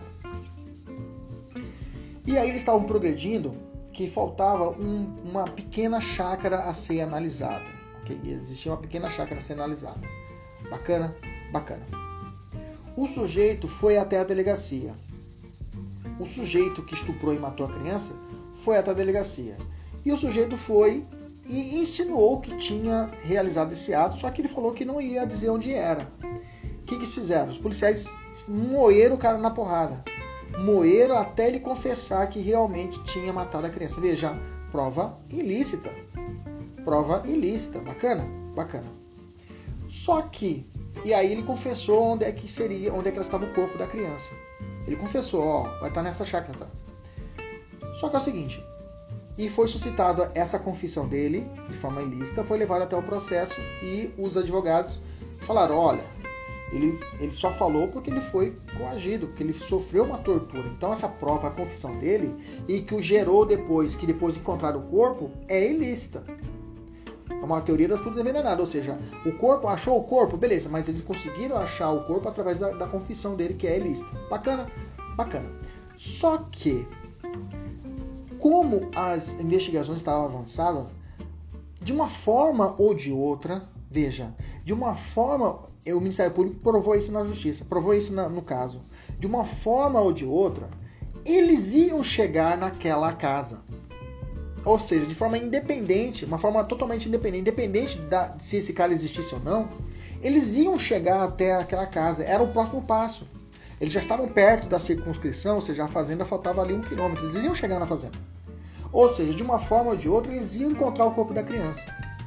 E aí é uma fonte independente essa, essa situação do encontro do encontro da criança. Então, nesse caso, foi analisado isso, foi que o cara foi condenado alegando essa teoria de fonte independente. Essa teoria foi inspirada e acabou sendo contida no, artigo, no nosso artigo 57, parágrafo 2 Veja que a, a primeira situação com a segunda é muito parecida, mas não é culpa nossa. Se você colocar as doutrinas, realmente a, a diferença é muito tênue entre o que o legislador quer e o que realmente deveria ser na lei. Beleza? Eu tenho um, um, termo chamado, que é muito utilizado em prova, que tem a ver com a prova independente, chamada serendipidade. Serendipidade. O que é serendipidade? É o chamado encontro fortuito de prova. Você pode encontrar na prova esse termo serendipidade, você vai lembrar de encontro fortuito de prova. O que é um encontro fortuito de prova? Ocorre quando, no cumprimento de uma diligência relacionada a um determinado crime, casualmente é encontrado provas ou elementos de informação relacionados a um outro, outra infração penal, que não estava na mesma linha de desdobramento natural da investigação. E se tais elementos forem obtidos de, forma, de maneira fortuita, são plenamente válidos. Se tivesse ocorrido desvio de finalidade, deve ser reconhecida a licitude da prova, prova aplicados nos casos de interceptação, interceptação telefônica, em que se investiga a punição, é um crime punido por reclusão, mas no decorrer descobre-se delitos novos e passa a investigá-los, mesmo que sejam punidos com detenção. Que você sabe que na investigação se não você vai assistir nossa aula de interpretação telefônica, você não pode investigar crimes de detenção, só crimes punidos com reclusão. Mas, por exemplo, durante uma escuta telefônica autorizada, serendipidade autorizada, ok? Eu estou ouvindo uma questão de tráfico, pá, pá, pá, pá. E no meio da situação, imaginamos, aparece uma situação de um homicídio culposo, que é uma situação de crime de detenção ou então um infanticídio, um aborto, né? Um aborto. É, aborto é, legal do 124, são crimes punidos com detenção. Nesse caso, a pergunta é: esse crime que está ali no meio, apareceu no meio da, da, da, da escuta telefônica, da, da interceptação telefônica, que tem que investigar crimes com reclusão, só que apareceu no meio uma detenção. Vale? Vale. Está no pacote. Serendipidade. Encontro fortuito de provas. Ok. Então, tá tudo bacana. Há uma autorização, só que a autorização é para investigar tráfico. E no meio do tráfico encontra outro crime, homicídio. Posso? Essa prova é válida? É válida. Ok? Não é ilícita. É serendipidade. A sentença de pronúncia pode ser fundamentada em indícios de autoria surgidos de forma fortuita durante a investigação de outro crime no decorrer da interceptação telefônica e determina por, determinada por juiz diverso daquele competente para julgar o crime de homicídio. Ou seja, eu estou fazendo interceptação, como eu disse, de um crime de tráfico e eu, eu encontro um homicídio. Posso aproveitar essa prova? Claro, claro que pode ou não pode? Claro, claro que pode. Serendipidade. Beleza? Cuidado, tá? Vou aumentar um pouquinho o nível da aula. A serendipidade pode ser de primeiro ou de segundo grau.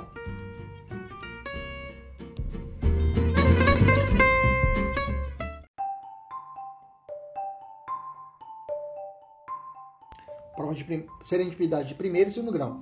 De primeiro grau, é, se prende ao motivo da interceptação telefônica, com os fatos investigados. Serendipidade de primeiro grau é que a investigação é sobre tráfico. Bacana a interceptação é sobre tráfico. Serendipidade de segundo grau se prende com a avaliação para verificação se as descobertas poderão ou não ser utilizadas para fins probatórios. Então, quando eu faço a primeira análise, o primeiro motivo da interceptação, por que foi feita essa interceptação? Ah, foi feito para investigar tráfico. Beleza, quando eu faço a primeira análise, eu estou fazendo a chamada serendipidade de primeiro grau. E de segundo grau é quando se prende se aquela prova vai ser ou não utilizada no processo. Beleza? São duas análises que devem ser feitas. Exemplos, eu coloquei uma porrada de situações aqui de serendipidade, tá? No curso de interceptação telefônica que apurava a prática de crime de associação para o tráfico, bem como de crime para tráfico, foi descoberto que os, os, mesmos criminosos também eram responsáveis por diversos outros crimes na região, como homicídios e roubo. Tá valendo.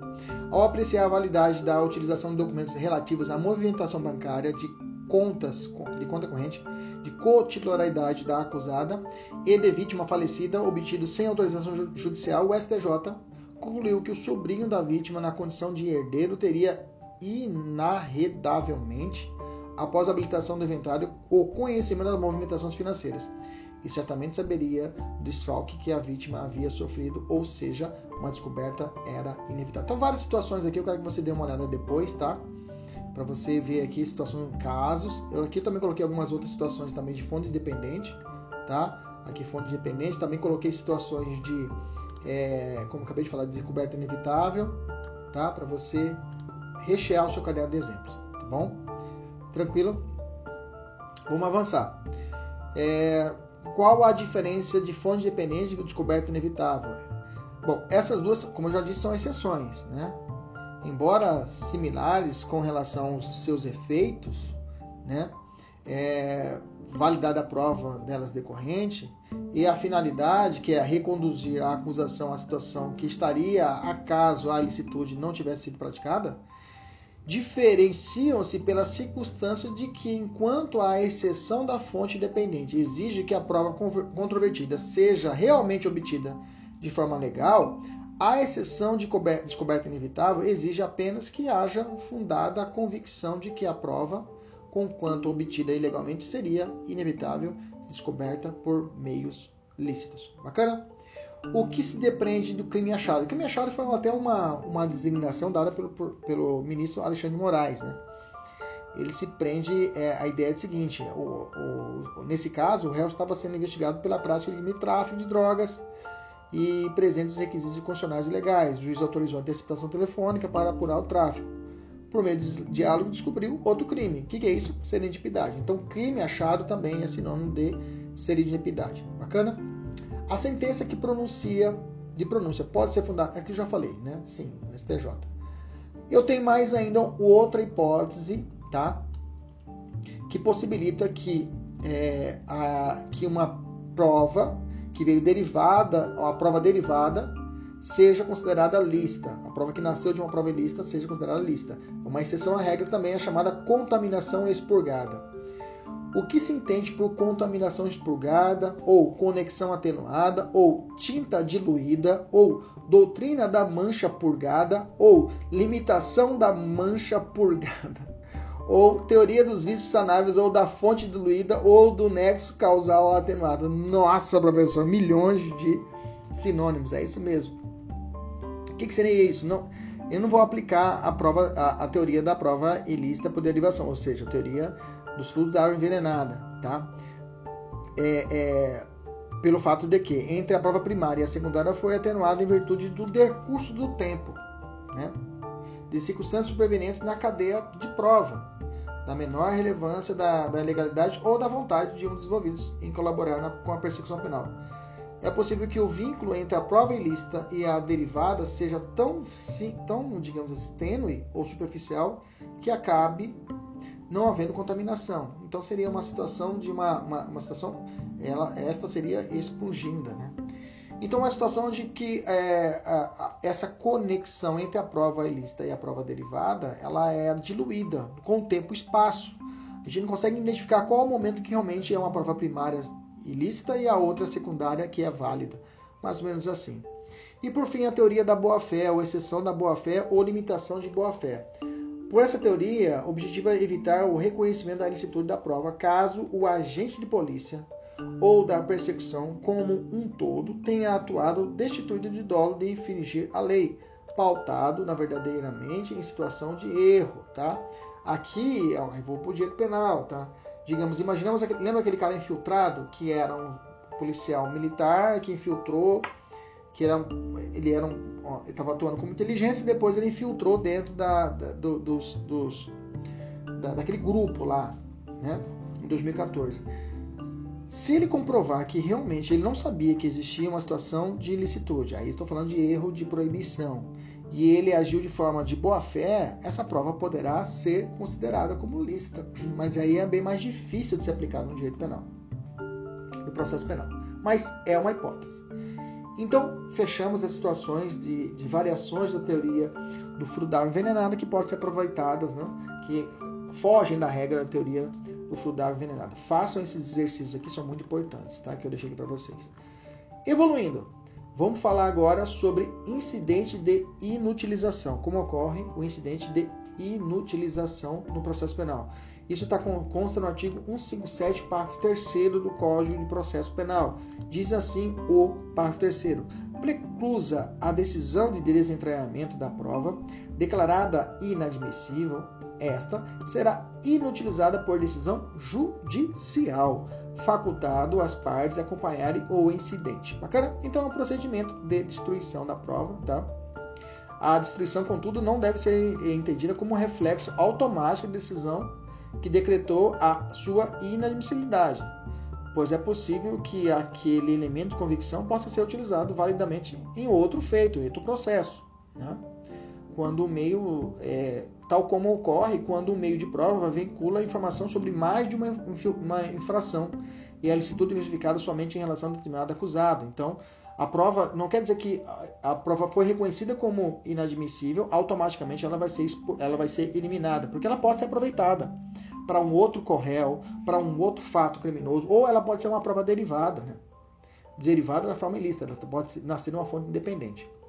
Então, se determinada prova é considerada ilícita, ela deverá ser desentranhada do processo. Perfeito.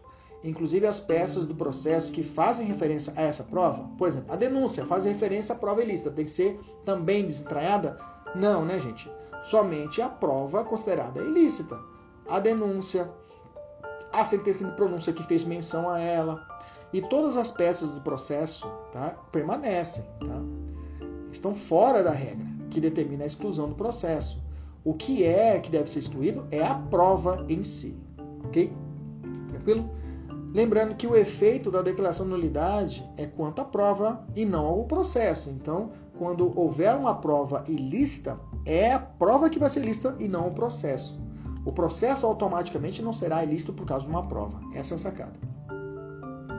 Da, termina, da, termina, da decisão que determina o desentramento ou a inutilização. Cabe recurso? Duas correntes. A primeira corrente vai dizer que a decisão é de cunho irrecorrível, tá?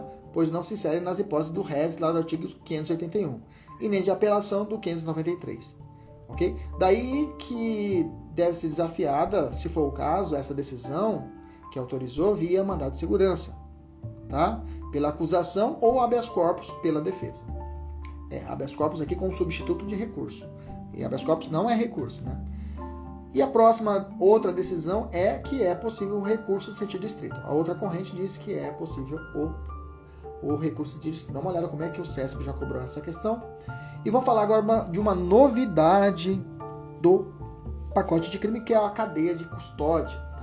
A cadeia de custódia que inovou com os artigos 188A até o 158, olha, 158, perdão, A até o 158F, tá? A cadeia de custódia já existia o posicionamento doutrinário, já existia jurisprudência forte quanto a isso, e agora ela foi legalizada, né? foi estabelecida uma norma a respeito disso. Então, o que se entende por cadeia de custódia? Cadeia de custódia, considera-se cadeia de custódia o conjunto de todos os procedimentos. Veja, todos os procedimentos utilizados para manter e documentar a história cronológica dos, do vestígio coletado em locais ou em vítimas de crimes para rastrear sua posse e manuseio a partir de seu reconhecimento até o descarte. O STJ já tinha estabelecido isso em 2019, em fevereiro, falando assim: a cadeia de custódia da prova consiste no caminho que deve ser percorrido pela prova até a sua análise pelo magistrado, sendo certo que qualquer interferência indevida durante esse caminho, durante esse trâmite processual, pode resultar na sua imprestabilidade. Mas não a, a, a, nós não tínhamos um regramento quanto a isso. Mas como que vai ser? Como que eu vou dizer que ela fugiu de uma cadeia, de uma sequência de, de, de, de, cronológica dos vestígios relatados? Que eu vou dizer um a um, passo a passo? E aí a lei esclareceu dizendo o seguinte: quando se dá o início da cadeia de custódia, ela se dá primeiro passo com a preservação do local lá no crime, lá no artigo 6 do Código Processual Penal, né, as medidas lá do delegado de polícia, da autoridade policial, primeiro é preservação do local do crime. Ok? Ou com procedimentos policiais ou periciais nos quais seja de detectada a existência de vestígios. Ok? Então começa por aí. O que se entende por vestígio, então? Você acabou de falar vestígio, professor. O que é um vestígio?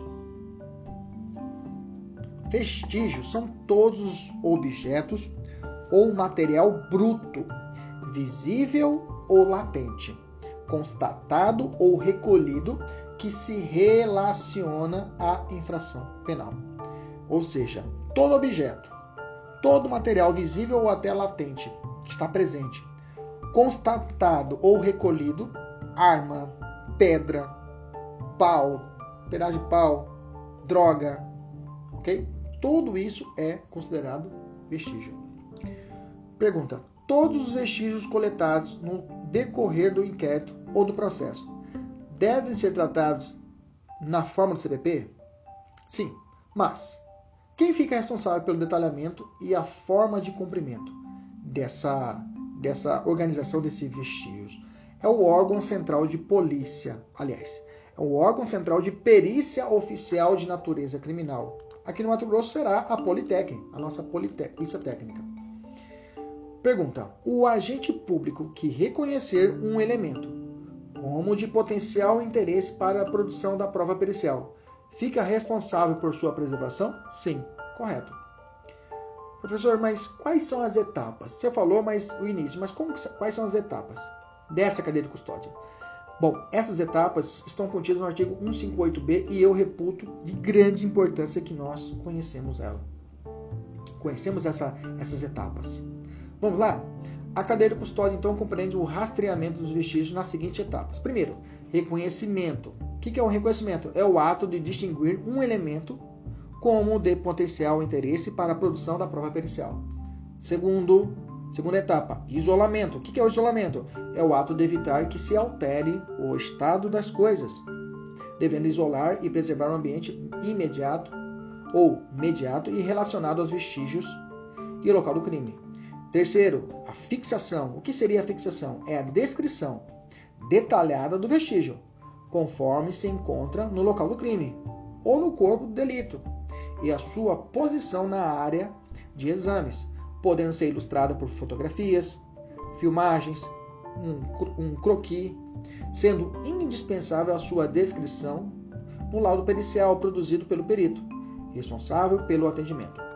Quarta etapa, coleta. A coleta será o quê? O ato de recolher o vestígio, que será submetido à análise pericial, respeitando as suas características e natureza. Quinta etapa, acondicionamento. É o procedimento por meio do qual cada vestígio coletado é embalado de forma individualizada, de acordo com as suas características físicas, químicas, biológicas, para posterior análise, com a anotação da data, hora, nome e de quem realizou a coleta do acondicionamento. Olha como é detalhado, né? como trouxe de forma detalhada essa cadeia de, de cadeia de, de, de cadeia de, essa coleta dos vestígios. Né? Sexta etapa da cadeia de custódia, transporte, é o ato de transferir o vestígio de um local para outro, utilizando as condições adequadas, embalagem, veículo, temperatura, entre outras, de modo a garantir a manutenção de suas características originais, bem como o controle de sua posse. Sétima etapa, recebimento, é o ato formal de transferência da posse do vestígio, que deve ser documentado com um mínimo de informações referente ao número de procedimento e unidade de polícia judiciária relacionada, o local de origem, o nome de quem transportou o vestígio, o código de rastreamento, a natureza do exame, tipo do vestígio, protocolo, assinatura e identificação de quem o recebeu. Oitavo, processamento é o exame pericial. É o exame pericial em si. Manipula é a manipulação do vestígio de acordo com a metodologia adequada às suas características biológicas, físicas, químicas, a fim de se obter o resultado desejado que deverá ser formalizado em laudo produzido pelo perito. Nona etapa: armazenamento. É o procedimento referente à guarda e acondicionamento. Ok? Guarda, aliás, guarda em condições adequadas do material a ser processado, guardado para realização de contraperícia, descartado ou transportado com a vinculação ao número do laudo correspondente. Décimo passo, décima etapa, descarte. É o procedimento referente à liberação do vestígio, respeitando a legislação vigente, é claro, e quando pertinente, mediante autorização judicial. Quem fará a coleta dos vestígios? Está lá no artigo 158c. A coleta deverá ser realizada preferencialmente, cuidado, grifa a palavra preferencialmente, por favor, pelo perito oficial, que dará encaminhamento necessário para a central de custódia mesmo quando for necessária a realização de exames complementares. É proibida a entrada em locais isolados, bem como a remoção de quaisquer vestígios de locais de crime antes da liberação por parte do perito responsável? Sim. Inclusive, a violação disso gera o que? O crime de fraude processual. Como deve ser estabelecido o procedimento de acondicionamento do vestígio? Bom, tem que ser um recipiente e esse recipiente será determinado pela natureza do material, devem ser selados com lacres com natureza individualizada esse recipiente, de forma a garantir a inviolabilidade e a idoneidade do vestígio durante o transporte. Além disso, esse, esse recipiente deverá individualizar o vestígio, preservar suas características, impedir contaminação e vazamento, ter grau de resistência adequado e espaço para registro e informações sobre o conteúdo, e só poderá ser aberto pelo perito, que vai proceder à análise e motivadamente por pessoa autorizada. Além disso, além disso, o procedimento para, para o acondicionamento tem o seguinte: depois da análise do recipiente, após cada rompimento de lacre de cada, de cada sacolinha, digamos assim, do vestígio, que estão ali condicionados, deve se fazer uma deve deve, deve -se fazer constar na ficha de acompanhamento do vestígio o nome, a matrícula do responsável, a data, o local, finalidade, bem como as informações referentes ao nome, novo lacre utilizado. Olha só como ficou assim sistematizado. Sistematizado essa cadeia de custódia. E por fim, o lacre rompido deverá ser acondicionado no interior do recipiente. Professor, e na ausência de lacre em todos os documentos, por si só, ou de per si em francês, se você quiser, deixa a prova nula? Não, tá? O STJ já entendeu. A ausência de lacre em todos os documentos e bens que ocorreu em razão da grande quantidade de material apreendido, isso foi o caso, não torna automaticamente ilegítima a prova, tá? Isso aqui é um entendimento anterior à lei de 2017, tá? Qual o fundamento, tá? Qual o fundamento desse, é, desse, dessa análise? Segundo o artigo 563 do CBP, nenhum ato será declarado nulo se da nulidade não resultar prejuízo para a acusação ou para a defesa. Então esse rompimento do lacre aí, tá? Ele traz, através, é, quem se base é essa, é o artigo 583 do CPP. É nulis palité sasgre, coisas, nul, como que é? Passe de nulistef sargrif, né? Sargrif, em francês, nada de grif, nada. Sargre, coisa é. Paz nulité sargre, isso aí, esse daí, ok? Que tem que ser comprovada a prova da nulidade para que a nulidade seja reconhecida. Ok. O que se entende pelo, por central de cadeia de custódia? O artigo 158 traz o que é central. O que é o central de cadeia de custódia? Bom, todos os institutos criminalistas deverão ter uma central de custódia, destinada a guardar o controle dos vestígios, e a sua gestão deve ser vinculada diretamente ao órgão central de perícia oficial de natureza criminal. Toda central de custódia deverá possuir o serviço de protocolo, com local para conferência, recepção, devolução de materiais, documentos possibilitando a seleção, classificação e distribuição de, de materiais.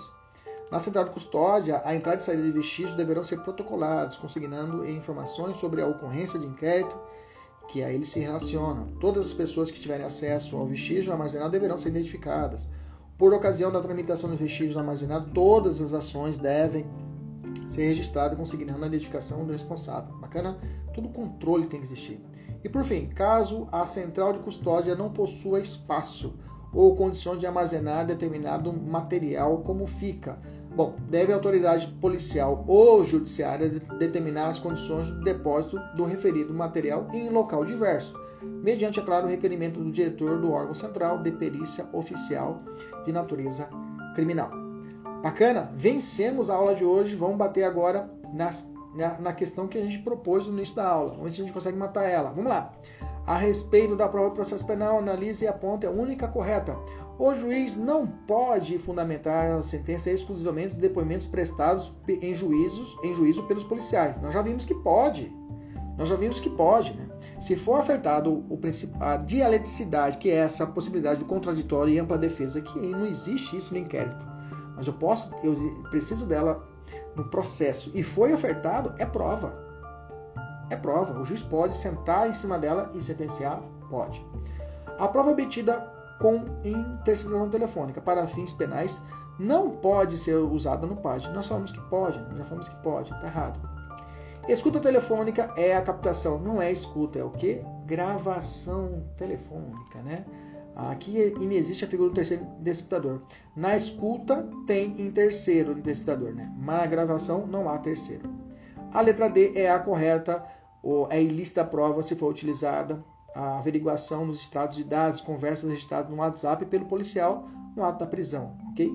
Esse é o posicionamento de quem? Do STJ, porque o STF pensa que a prova é lícita.